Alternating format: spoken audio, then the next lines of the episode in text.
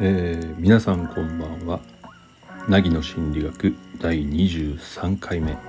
始まります、えー、今の時間は日時は5月30日の夜9時を回ったところですね、うん、えー、今日は日曜日でしたが皆さんどんなお休みを過ごされたでしょうか、え僕はあの今日は割と忙しくて一日中ちょっと仕事を、えー、してた次第です。えっ、ー、とまあ今は、えー、帰って、えもはや完全にスイッチが切れていますのでいつものテンションに戻っています。うん、今日も爽やかでいい天気でしたね。あの梅雨に入ってからなんか雨が降らなくなって非常に助かっている日々が続いていますできればまあ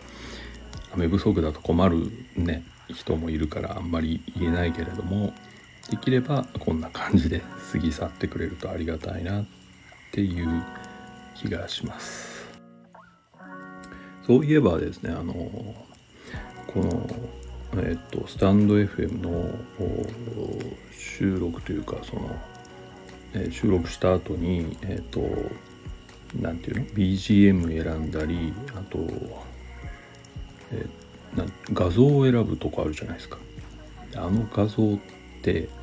えー、同じのにしたいなと思って毎回えっ、と同じのにしてるんだけどその画像が出てくるまでにあの何て言うの？ボタンを押し続けて探すという方法しかないんでしょうか？えっ、とすごい大変で出てくるの出てこなくて。あのなんか一覧で選べたらすごくいいのになって思いつつ毎回あのずっとポチポチ押してるんだけどあのあまりにも出てこなくてそのもう指が自動でポチポチやってると出てきたのに押してしまうみたいなことも割と僕はやってて、えー、そこら辺皆さんどうしてるんでしょうか？皆さんも一個ずつ探してるのか？もっと簡単な方法があるのか？えあったら教えてほしいなと思います。はい、えー、23回目の今日のテーマですね。あのー、よく何て言うの？あの時、えー、違う選択をしていたらっていう話ってあるじゃないですか。あの僕結構あれ何て言うのかな別の選択をしていたらどうなったかみたいな話って昔から好きなんですよね。うんとまあ割と妄想癖というか そういうの想像して楽しめた子供だったのでっていうこともあるんだけどあの時こうしてたらどうなっただろうなみたいなのは一つ楽しい世界でした。で最近最近じゃないんだけど数年前にあのうんとララランドっていう映画がねとても流行りましたでしょう。であのララランド僕もすごく好きなんですね多分えっとオールタイムベストに個人的なオールタイムベストに入ってくるぐらい好きなんですよ。で何が好きかっていうとねあのまあ皆さん見てると思うから言ってもいいと思うけどラストシーンで偶然再会するところあるじゃないですか。うん、であそこで選ばれなかった人生が一瞬一瞬というか一気に流れるシーンありますよね。もしあの時違う道を選んでたらこうなっただろうなみたいなやつ。あれですよね。ああいうのね僕すごい好きなんですね。うん。であのシーンがあるからあの映画って僕にとってはすごく特別なあのいい映画だなって思えるあの一つの理由なんですけれどもああいう話、えー、別の選択を取っていたらどんな人生になったかっていう話を今日はちょっとしてみたいと思うんですね。でまあ想定として好きなのでそういう話とかも割と見てるしそういう本とかも読んだりすることは多かったと思うんですけどあの今のねそのまあ心理を扱うような仕事をするようになってというか、まあ、心理の勉強を結構してる時にあの徐々にねあの考え方が、まあ、ある考え方が固まってったですね。でそれ何かっていうとたとえあの時違う選択をしていたとしても結局うまくいかなかったんじゃないかみたいな考え方です。うん。えっとさっきから話してるあの時別の選択をしていたらってどういうシーンで使うかっていうととそのこうしたから失敗したでもあの時ああしてればっていう後悔みたいなものと一緒に出てくるじゃないですか。ね失敗したんだけどあの時あっちを選んでれば失敗しなかったはずなのにとかうまくいったかもしれないのにみたいなそういう形で後悔とセットで出てくる話だったりすることが多いと思うんですよね。でもねよくよく考えてみるとねその違う選択をしててもやっぱりダメだダメになるんじゃないかって僕は思うんです。で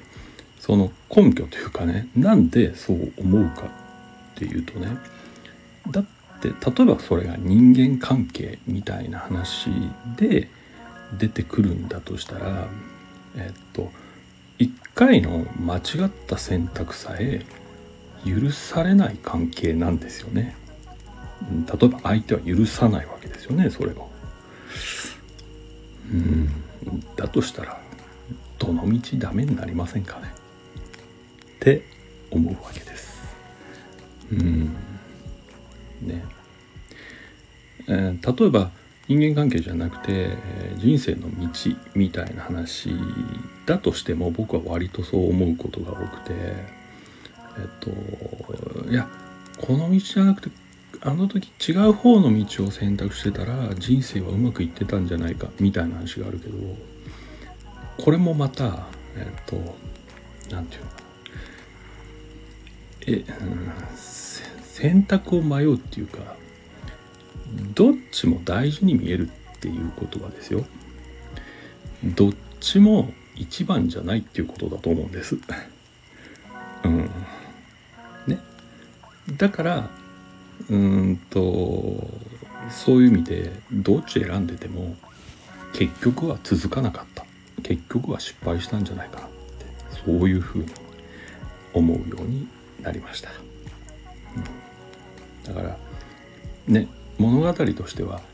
結構美しいじゃないですか。あの時違う道を選んでたらこんな人生が広がってたんじゃないかって想像するのって夢があるし。でも現実はやっぱりどっちを選んだとしてもうん結局はその何て言うのかな。うまくいかない、うん、人間関係だったらまあ、それを選んだことは許されないとかそれを選んだことでダメになるぐらいの関係なわけだから結局はうまくいかなくなっただろうし、うん、人生の例えば仕事の選択だったとしてもそもそも選んでる時点ですごくのめり込んでるわけじゃないようなそんな気がするんですよね。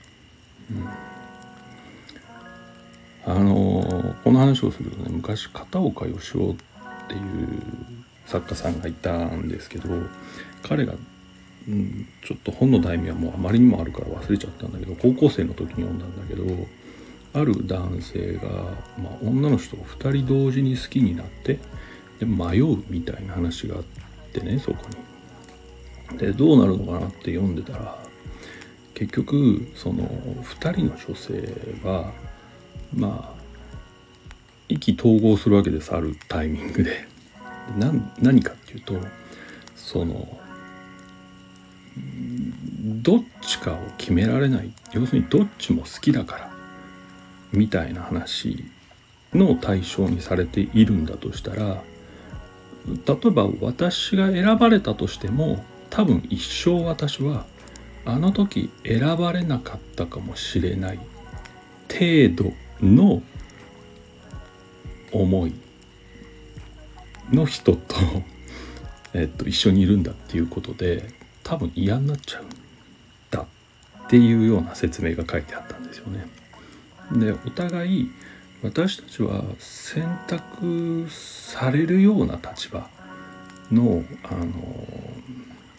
何て言うのかな価値のない人間じゃないっていうことで意気投合して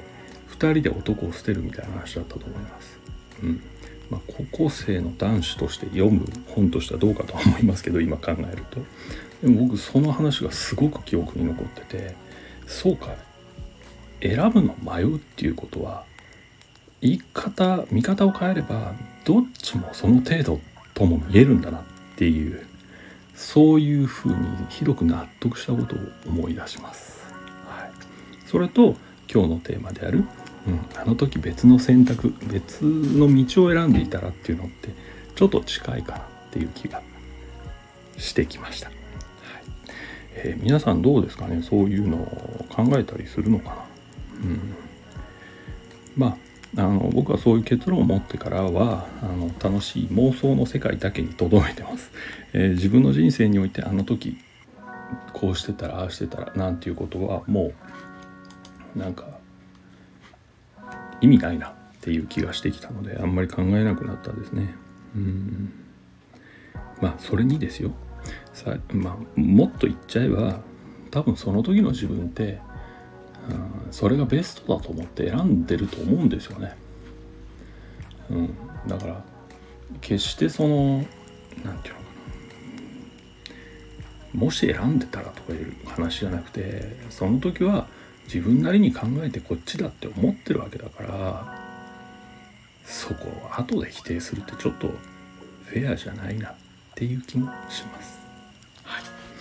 というわけでまあどの道を選んでも誠実に丁寧に生きてればまあなんとか開けてくるんじゃないかなっていうふうに思いながら生きれればあまあ割と幸せな人生だったと思えるようになる気がしている今日この頃です。はい、そんなわけで第23回の凪の心理学、えー、いかがでしたでしょうか、えー、ここまで聞いていただいてどうもありがとうございました。またお会いする日までどうかお元気でお過ごしください。ではおやすみなさい。